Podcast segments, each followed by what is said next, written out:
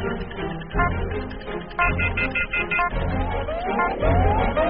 识对撞机。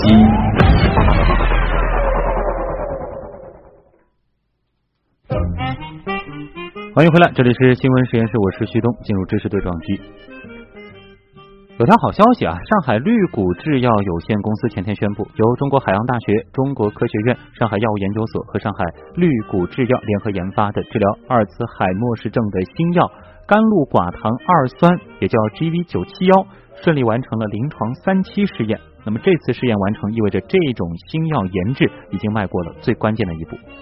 该药物呢是从海藻当中提取的海洋寡糖类分子。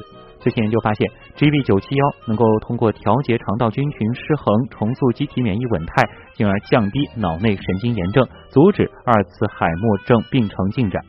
据了解，上海绿谷制药将按照流程，年内将向国家药品监督管理局提交 GB 九七幺用于治疗轻中度阿尔茨海默症的上市申请许可。提起阿尔茨海默氏症，大家都知道这种病俗称老年痴呆症，特征呢是大脑认知功能的进行性丧失。根据国际阿尔茨海默氏症协会的统计，目前全球共有大约四千八百万患者。对于患者来说，这种病是极大痛苦；而对于家属来说，要照顾这样的病人，同样也是一个漫长、痛苦、艰巨的过程。今天的知识对撞机呢，我们就再来一起认识一下这种疾病，它的发病机理、发展过程以及可行的治疗手段。还有就是能否预防？当然，作为患者的家属，又该如何正确的帮助他们？到底能做些什么呢？我们连线的是瑞金医院神经内科的主任医师王刚，王医生。王医生你好。哎，主持人好，各位听众好。嗯，这种疾病呢，大家的确是经常听到，应当说是相当熟悉，但。真的要说起它到底是怎么一回事儿，相信很多朋友可能还不是很清楚。好像我们也看到资料说，对于医学界它都算是一个难题，是不是？呃，是这样的啊。那王医生能不能先从疾病本身的角度给大家来科普一下，它到底是一种什么样的疾病呢？呃，好的。那么提起阿尔兹海默病的话，我想很多听众不见得很了解。但是假如我们要说痴呆，嗯，或者是老年性痴呆。那么大家可能比较熟悉。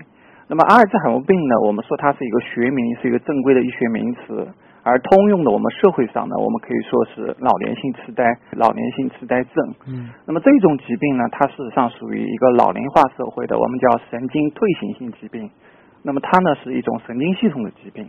那么因为发病人群呢多见于六十五岁以上的老人，所以我们又叫它。老年的神经退行性疾病，嗯，那么可以这样说，目前在全世界，也包括我们中国在内，那么阿尔兹海默病在老人中，那么无论是它的发病率、患病率，还是直接导致的致残率、死亡率，都是可以达到前三名，甚至是达到第一名的。所以它对整个社会，包括我们全社会各个家庭的影响是相当的显著和明显的。嗯，的确是啊。这个如果说家里有这样子的一位病人，其实这个很多人也会说，这个照顾起来啊也会是非常累，或者说是非常痛苦的一件事情。那么他的这个发病机理究竟是怎样的呢？比如说，问题是出在我们大脑当中的哪个部位？它是出现了什么样的问题呢？呃，是这样的。那么自从呃，十九世纪末呢，在西方社会，呃，当时的西方的医学专家，那么首先发现并且命名了这种疾病，那么到现在已经走过了将近一两百年的时间了。嗯。那么关于这个疾病的认识呢，我们也是越来越深入。那么现在相对来说，呃，比较个客观的认识呢，认为这是一个退行疾病。何为退行呢？就是我们脑内的神经元细胞发生了一种不明原因的死亡，它和我们的正常衰老是不一样的。那么这种死亡呢？通过我们科学家不懈的努力，我们发现了一些可以说是一些啊罪魁祸首。那么其中有一些比较代表性的，比如说它有一种叫老年斑。那么这个老年斑不是我们长在皮肤上的，它是在脑内的神经元之间的，它是一种由贝塔淀粉样蛋白沉积形成的一种斑。嗯。那么还有呢，有一种叫神经元纤维残结，它在细胞内形成。那么它是有另外一种蛋白，也是一个坏的、不好的，叫 Tau 蛋白。那么它过度磷酸化以后导致的。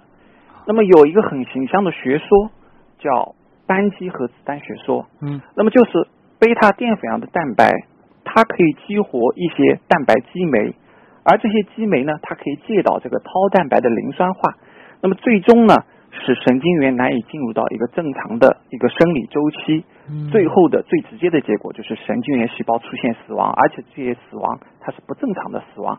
那么这些死亡以后，我们的脑组织会越来越多的越小，在影像学上会表现为萎缩，那么最后直接导致了患者出现一个痴呆的症状。啊。等于说，它是整个大脑当中的这个神经元，因为各种各样的这个原因，它就死亡了。而且这个和我们正常衰老的那种过程是不一样的。对对对，它是一个病理性的。那么由于它出现的主要部位是在我们的脑内叫海马或者皮层的结构，嗯，所以它啊在影像学上比较明显的萎缩的部位呢，首先在海马和皮层。那么到疾病的中后期呢，则出现一个全脑的广泛性的萎缩。哦。您刚刚也提到了这个疾病，它其实有一个这个发病的过程啊，包括它的这个前期、中期，包括后期。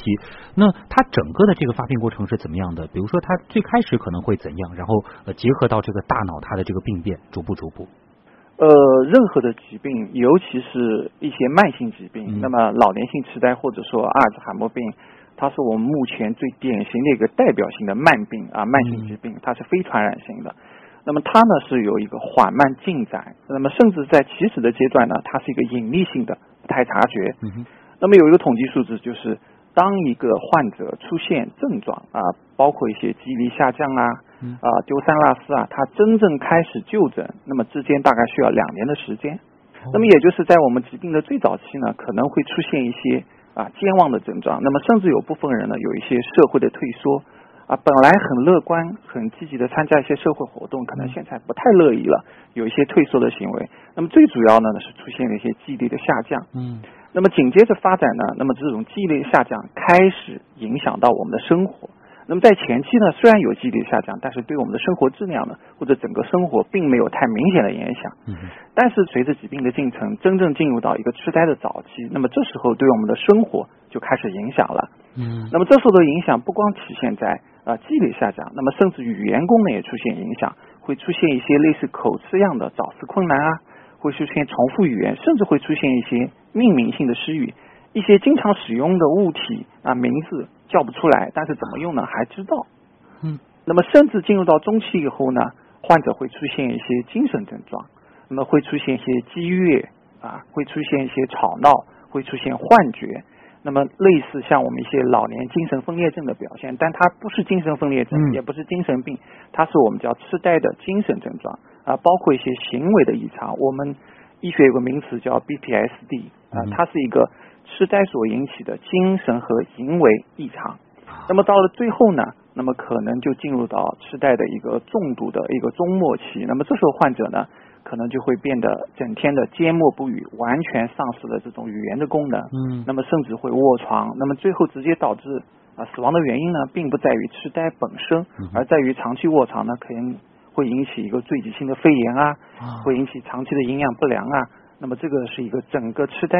单纯作为一个病人来说，它整个发展的一个过程。嗯，那么作为细胞或者脑组织呢，那么它就是从一开始轻度的萎缩，到最后全面性的萎缩，整个一个这样的过程。嗯，那每个时期它通常会持续多久呢？您刚刚说了，可能最早发现一直到这个意识到这个事情，呃，中间差不多是两年，在这之后呢？这个对每个人来说都是有一定差异的，只能说是一个大概的时间。嗯。那么，像进入到早期的话，一般来说，它可能是两到三年；到中晚期的话，或者是说是中期这个阶段相对比较长，那么可能是八到十年。那么一旦进入到这个呃晚期的话，可能就时间相对比较短，可能是两到三年。所以，痴呆的一旦就是明确诊断以后，它整个疾病的。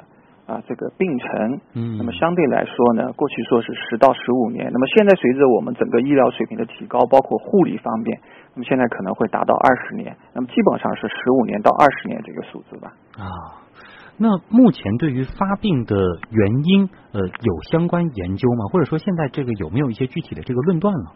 经过我们国内外呃学者，包括我们医生、医疗还有科研人员的努力呢，我们现在确实发现了很多。跟发病有关的，我们叫危险因素。嗯，准确的说呢，我们还不能够找到一个很明确的病因，但是呢，我们已经找到了很多很多和这个疾病发病密切相关的危险因素。嗯那么我们现在提倡呢，或者提出呢，能够进行一个早期的干预。那么这个干预就是说，在没有发病或者说刚刚发病的时候，针对一个患者的危险因素进行干预。嗯，那我举一个简单的例子，我们知道，呃，我们中国有很多的这个糖尿病、高血压。那么事实上呢，阿尔兹海默病它很重要的一个危险因素就是血管危险因素。那么血管危险因素就包括糖尿病、高血压、脑卒中、高血脂症、肥胖。那么这些都是一些可控因素。假如我们早期可控，那么作为个人或者个体来说，它最终发生啊或者发展成这个阿尔兹海默病的危险因素就会降低。嗯。那么反过来呢，我们也发现一些其他的啊正向的因素，比如说经常的运动，积极的一个心理刺激，或者一个比较活跃的那个社会关系。那么这些都可以一定程度上延缓或者预防这种痴呆的发生。嗯。那么此外呢？我们还知道，我们这个饮食和我们很多的慢性疾病呢都有密切的相关性。那么有一个很著名的饮食呢，那么其实它是从这个欧洲过来的，我们叫地中海饮食。嗯。那么这个饮食特点呢，就是当时的流行病学发现，那么居住在地中海附近的这种居民，那么他长期食用呢以这个鱼类，那么而且以这个橄榄油为主的这种饮食风格呢，那么他这种罹患老年性痴呆或者阿尔兹海默病的。这种患病率或者发病率相对都比其他地区比较低，呃，所以相对来说呢，呃，作为我们中国人来说，我们不可能完全 copy 他这种饮食风格，但至少我们可以倾向于多吃一点鱼类啊，嗯，那么比如说多摄取一些类似橄榄油这样的呃这种油油类，那么把这个饮食风格呢，尽量向这种更健康的、更有利于预防老年痴呆啊这种方面来转换，其他包括啊补充一些。这个适量的维生素，那么尤其是尽量避免吸烟啊，把一些危险因素控制掉。那么这些都是促进我们能够预防或者甚至是延缓这种痴呆发生发展的因素。嗯，也就是说，其实有很多的因素啊，我们是可以去控制的，尽可能的去降低我们啊出现这样疾病的一种概率。那也有人在问啊，就是说，呃，这样的疾病和遗传或者是性别之类的因素有关吗？对。那么危险因素分为两大类，一类呢是可控的，就是我刚才说的；还有一类呢，无论是好的还是坏的，那么就是相关因素了，那么是不可控的。你刚才说是跟性别和遗传其实是密切相关的。那么按照道理来说呢，女性可能她的发病率呢比我们男性相对要低的，因为女性呢她有雌激素的保护。但事实上呢，通过研究发现相反，那么绝经后的妇女呢，她这种患病的发发病的风险，发生痴呆的风险，它远远是大于男性的。哦，那么还有呢，就是遗传性的因素。我不知道，可能我们有些听众呃可能会看过美国的一部片子，叫《Still Alice》。嗯那么他就是一个呃大学的一个心理学的教授，很年轻啊，可能五十多岁就开始发痴呆了。嗯。那么他这种呢，就是一种早老性的痴呆。那么它是有明确的基因突变导致的。所以相对来说呢，假如你的家里边已经有痴呆的患者，那么无论是早老性的，还是我们说散发性的、迟发性的，那么你比没有这种亲属没有痴呆发生的这种的，那么相对来说你的发病风险就要高的很多。嗯。那么最后讲一个小笑话了，就是我们不能可控的，比如说我们说头围和脑的容量，你脑容量，嗯，对于我们预防痴呆也有好处。那么头越大。啊，脑容量越大，那么你的储备越好，你发生痴呆的风险也会小，所以头大还是有好处的。这个还是真的是一个有研究的一个支撑的，就是说这个头围相对比较大一些的，这个脑容量比较大的人，对你的脑细胞相对来说这个数量比较多，所以储备就会丰厚一点。可能即使出了一点问题，就是说他有更多的这个资源可以让他去。是的，是的。啊，那其实您刚才也提到了，就是说呃，像前面一段时间的那部电影当中，其实也会提到，就是他可能这个发病的年龄算是比较早的。那么这个病它主要的这个年龄是从多少岁？是您刚才提到的另外一个数字六十五岁？对，那么它这种我们说阿尔兹海默病或者老年性痴呆呢，它分为两种类型，一种呢我们叫啊早老型，就是六十五岁之前发病的，那么这种人群呢大概是五十岁以后就可以出现了，那么甚至有极端的四十多岁也可以出现。那么还有一种呢就是散发型的，我们叫迟发型的，那么它呢大多数和基因的突变没有直接的关系，但是有一些呢基因的这个叫多态的一个遗传的风险因素。那么这种人群发病通常是六十五岁以后，那么它占了我们整个老年痴呆或者阿尔茨海默病的九十到九十五以上，是真正的主体。哦，这个数量是非常这个大到它的这个占比。那其实我们还是很想关注的，就是说一些呃早期的这个征兆。或者说可能出现哪些问题，我们能够进行一些简单的这个自我诊断？因为您也说了，好像就是越早介入它的这个治疗，可能对于之后的这个整个病程的发展越有利，是吗？对的。嗯哼。那么现在我们发现呢，就是说，呃，对于这种疾病的治疗呢，尤其是应该提倡一个关口的前移。那么不光包括老年性痴呆，其他的慢性病其实也存在这些问题。那么越早发现，越早诊断，那么越早治疗，它的效果会更好。嗯。那么患者的这个生存的质量或者时间呢，也会更加的好。那么相对来说呢，呃，对于这个老年痴呆或阿兹海默病呢，那么它的这个有一些呃比较呃特异性的一些临床表现或者早期的一些蛛丝马迹。嗯。那么对于这种疾病来说呢，最早的或者比较主要出现的表现呢，就是一些记忆上的一些。啊，缺失。嗯。呃，比如说，呃，这个老人以前啊，他早上吃饭啊，他可以清晰的告诉你他早上吃过什么啊，但是呢，过了一年两年以后，他吃过早饭，他已经没办法告诉你他吃过这个早饭的具体内容是什么。啊，再比如说呢，很有意思的，我们有一些老老年人他会炒股，炒股票。嗯哼。啊，他以前很好的能够运用啊，甚至还能够这个从股市里面会有些盈利。但是呢，现在他这个股票，他不仅玩不好，他连这个股票的类型或者整个操作输密码都记不得了。嗯，这不仅是记忆力受损，表现还有一个执行功能的受损。哦，啊，这些呢，一般来说呢，就是说出现了一些类似的蛛丝马迹，不光是自己，那么或者周围的亲戚朋友发现了，那么最终还是要建议啊到医院。由医生呢进行一个正规的测评，来判断你目前处于哪一种状态。嗯，那么有可能你是一个目前还不到痴呆，我们说可能是一个轻度认知功能障碍，它是一个痴呆前的状态。啊，那么它有可能一直就是这种状态，我们叫健忘，它也不会发展成为痴呆。那么也有可能呢，它是三年五年以后，它就发展成为一个真正的痴呆。嗯。那么作为我们呃普通人来说呢，假如不是医学工作者呢，我们就是知道一些啊比较常见的症状。嗯那么知道以后呢，对于可疑的这个亲属呢，能够建议他们到我们正规的呃医院的神经内科或者我们的记忆专病门诊呢，进行一个早期的就诊。嗯，呃，还有朋友也在我们的这个社区里提到，就是说好像家里有老人，他比较的这个多疑，这个有可能是呃这种症状的一种表现吗？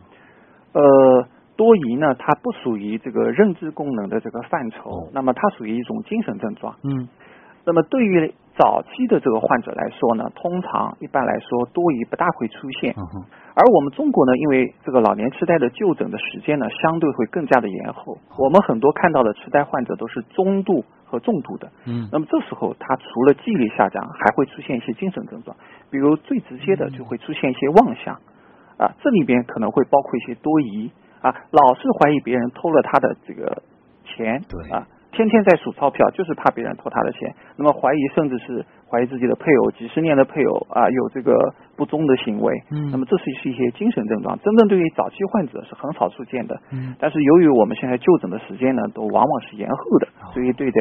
中期、晚期的患者是比较普遍的，有这些现象。嗯，所以如果真的有这种情况的话，可能也要去往这个病症方向去考虑。是的，然后也要及时的就诊啊。对，可能已经耽误了一段时间了。对，这时候可能就不是一个早期了，可能是进入到中期了。嗯，那我们接下来就赶紧再说说治疗吧，因为前面您也提到，就是阿尔兹海默症，它被认为是一种致死性的神经退行性疾病。那么在临床上，现在有没有比较有效的治疗手段呢？首先，我我想呃再重复一下，对于阿兹海默病呢，那么它是一种比较常见的老年退行性病变。嗯。那么以前我们总认为它的这个一旦痴呆了就没有什么药物可治疗了，其实呢这是一个错误的观念和想法。嗯。那么它如同我们常见的其他慢性疾病，比如说高血压、糖尿病一样，它就是一种慢性疾病。啊，它的患者也是一个很普通的人啊，他只不过是啊病变的部位在脑组织，而不在于啊血管或在于胰腺的部位。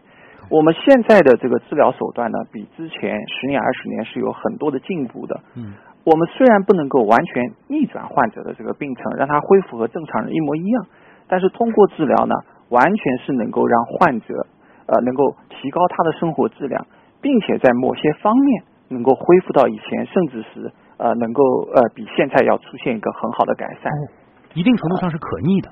对部分吧，只能这样说，就比较好的。嗯但是呢，呃，现在大多数的情况下呢，我们就说，呃，这个疾病呢，因为现在还没有这种可以逆转的药物出现，嗯哼，那么所以呢，我们说，呃，治疗呢，有时候我们想一个形象的比喻，就与开车我们下坡嘛嗯，我们是踩着刹车，那么治疗就是你在踩着刹车，虽然它在下降，但是它下降的速度会很慢，嗯而你不治疗呢，那就没有刹车，一下就滑下去。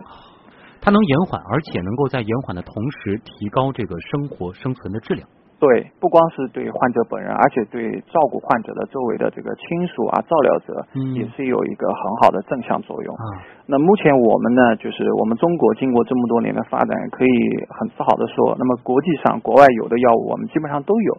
这个药物是这个，如果说是出现了这种症状以后，是呃，形象的说就是药不能停的是吗？对，一般来说呢，呃，它就如同高血压和糖尿病，嗯呃，这种药物只是对症治疗，它不是对因对因治疗，它不能根治的。所以服用药物是一个长期的过程，或者准确的说呢，它是一个管理我们管理慢病的患者一个过程。嗯但是在这个过程中间呢，必须要我们临床医生的指导，因为这个药物的剂量需要调整，好药物的种类也需要调整的。嗯，不是说你知道了可以吃某几种药，然后自己就呃不断的这个去配，这个也不用去看医生的，这个是不对可以的。对对需要不断的这个到医院进行一个这个对，我们比如说三个月和六个月，我们对病人进行一次随访，对他的病情随访之后呢，对药物的剂量和剂型啊、类型啊进行一个调整啊，进行一个合理的这个分配，最终呢使他的这个疗效啊，使他的这个本人的生活质量呢能够达到一个最好的状态。嗯，也想问一下，就是除了药物这种手段之外，还有其他的这个治疗方法吗？呃，你问的这个问题很好。嗯其实药物呢，我们说它是主要的治疗手段，但并不是唯一的。哦那么，对于啊还没有生痴呆的，比如说我们一些健康的老人，或者已经进入到这个痴呆前状态，我们叫轻度认知功能障碍的老人来说，我们鼓励经常进行一些这个积极的运动。那么我刚才说了，因为它发病中间有一种这个不好的蛋白叫贝塔淀粉样蛋白。嗯。那么国外很多研究，包括这个动物研究，还有我们这个人的研究的发现，你通过积极的运动，它可以消除这种蛋白。所以对待老人来说，那么有条件的话，也应该经常的运动，比如说我们中国的这个太极拳，嗯那么甚至是我们中国古代的一些呃特殊的这种体育武术，比如说八段锦这些，那么都很好的有一种这种预防啊，或者甚至有一个部分的干预的这种啊、作用。那么还有呢，除了药物之外呢，我们现在还有一些非药物的呃一些疗法。呃，简单的例子说，比如说我们现在有一种这个经颅磁刺激，嗯那么这个是一种非药物的疗法，那么它是通过这个连续性的一个磁场的啊一个刺激特定的脑的区域，它也对这个痴呆或者认知功能呢有一定的改善。所以痴呆并不是说没有呃无药可治，那么也并不是说呢只能够用药物，它应该是一种综合性的一个全面的治疗。您刚刚其实也提到了，就是预防这种疾病的方法有一个很重要的，就是要运动啊。嗯，的确，其实有很多人过了中年之后，就会发现自己记忆力好像大不如前了，也会担心自己有没有可能在以后得这个阿尔兹海默症。那呃有人就说了，是不是可以再多做做，比如说益智游戏之类的这个脑力运动，这个能有预防的效果吗？呃，这个也是一个正向的啊那么就如同有人说这个打麻将，中国的这个特殊的一种游戏啊。嗯那么通过打麻将呢，也可以益脑，但是打麻将呢，因为它做的时间太长了。嗯那么国外确实有研究发现，那么就是打游戏啊，它不是打麻将，嗯那么每天呢固定打一些一个时间段的游戏，那主要是一些益智的游戏。嗯那么这里面提出不是一些其他的这种呃比较血腥啊或者这种场面的游戏，而是一些益智的可以动脑的，呃比如说在电脑上下棋啊或者一些其他方面游戏。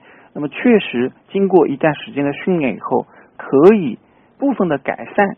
呃，这种患者或者是正常老年人的他这种记忆功能，它是有很好的帮助的。嗯那么从大的范畴上来讲呢，它也属于一种非药物治疗。哎，对啊，但是呃，整个全身的动和这个大脑的动都得动起来。对，啊，呃，我们接下来呢，其实再换一个角度来看一下这件事儿啊，就是说，呃，患者家属其实呢，这个因为自己家里也有类似的这样的病患，呃，所以我特别理解就是患者家属的这个心理。那么在照料阿尔兹海默症病人的时候，有没有什么需要特别注意的？该做些什么？不该做些什么？呃，其实你这个问题是一个很大的问题。嗯。呃，作为医生来说，除了我们呃接待这些病人或者和病人接触之外，我们更多的是接触病人的一个照料者。对。那么照料者大多数来说呢，是他们的亲属、子女啊或者配偶。那么事实上，呃，阿尔兹海默病呢，它的特殊性就在于这个照料者会出现一个呃比较明显的，我们叫照料者负担。嗯。那么这个在其他的疾病相对来说呢，痴呆是最突出的。没错。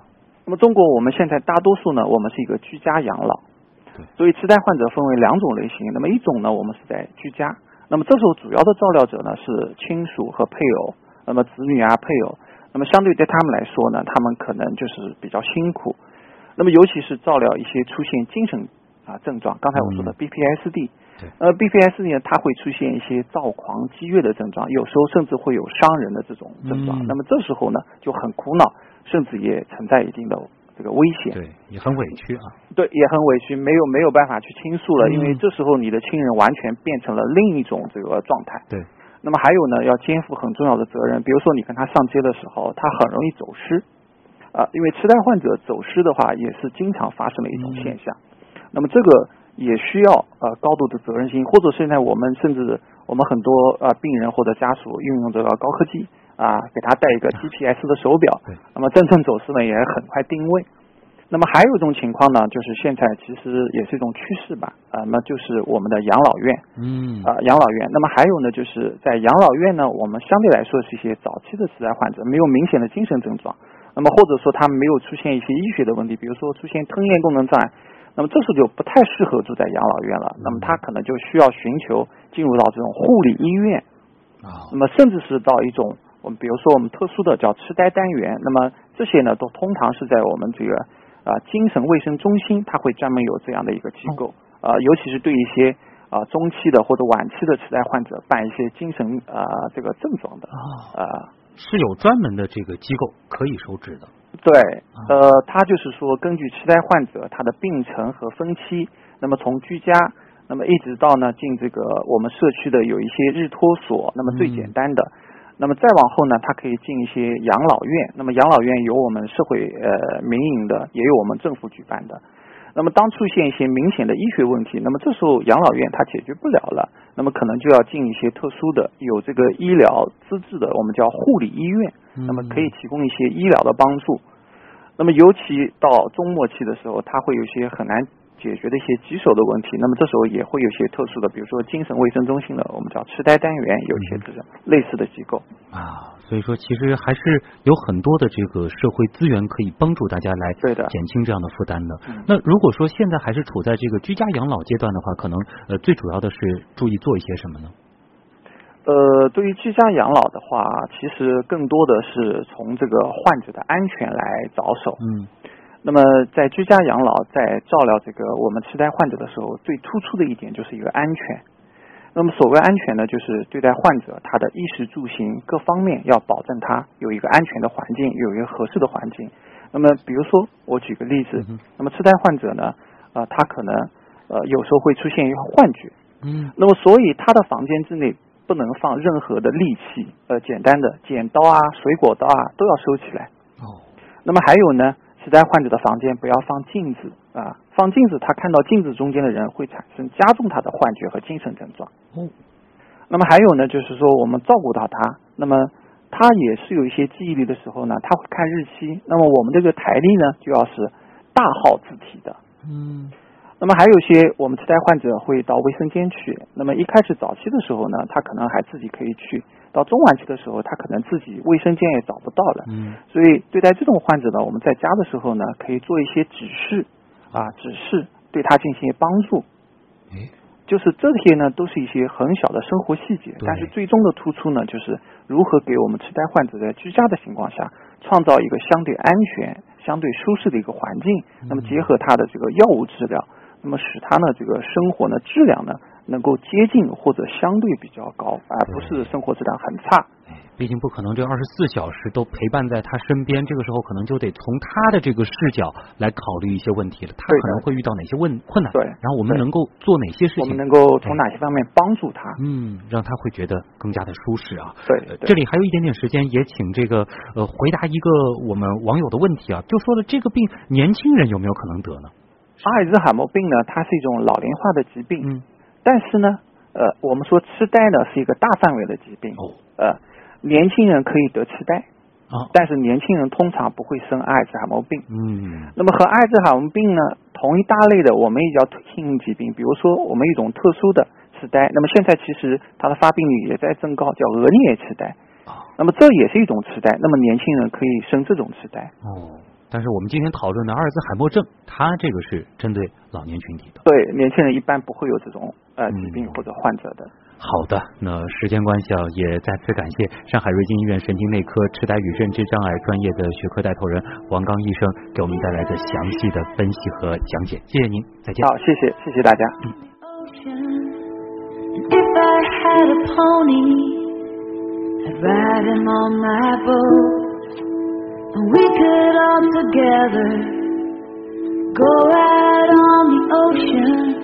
Set me upon my pony on my boat.